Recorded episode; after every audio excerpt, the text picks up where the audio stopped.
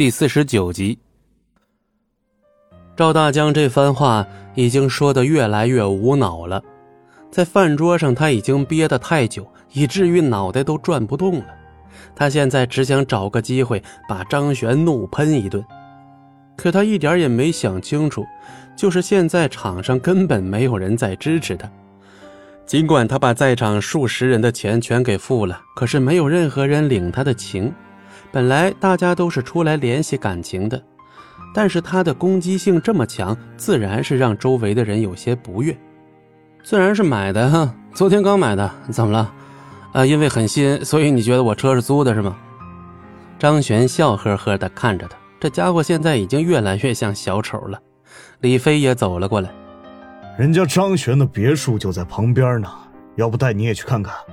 难道那个别墅也是租的？听到这里，众人都倒吸了一口冷气呀！他们没想到张璇的实力已经足以在市中心买别墅了。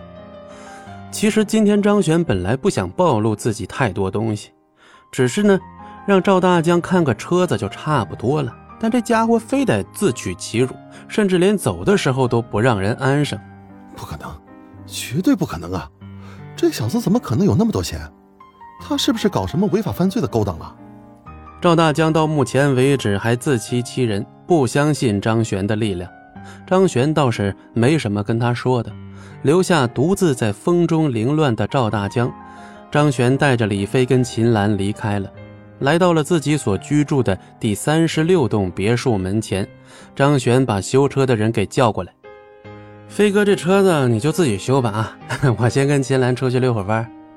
”对不住了，兄弟，今儿差点当了你们电灯泡。你们去吧，我在这儿给你们看家。李飞哈哈大笑着拍拍张璇的肩膀。听到对方的话后，秦岚的脸上浮现了一抹红晕。有时候只有离开后啊，才知道曾经的人有多好。就像张璇和秦岚便是如此。走吧。嗯。张璇见到秦岚的时候，其实根本没有用她“真命天女”这个称号，因为张璇认为，在面对真正爱情的时候，通过自己的力量去获得才是最好的。最近这些年，你没有找女朋友吗？秦岚和张璇一前一后走着，听到这一句话的时候，张璇愣住了，而面前的秦岚也是沉默不语，似乎在等待张璇的回答。如果我说没有的话，你信吗？张璇这么多年来确实一个女朋友没再交过，没有秦岚，他便提不起当年的感觉。当然相信啊，因为我也没有找过。秦岚扭过头来，笑着对张璇开口。张璇忍不住走上前去。此刻整个小区极为寂静，本来这里住的人也不多。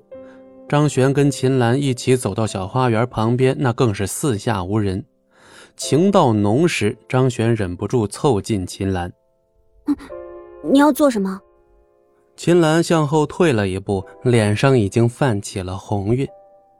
张璇扬起嘴角，笑呵呵地说：“你猜。”一手将秦岚搂进怀中，张璇缓缓低下了头。既然双方都有意思，那就重新开始呗。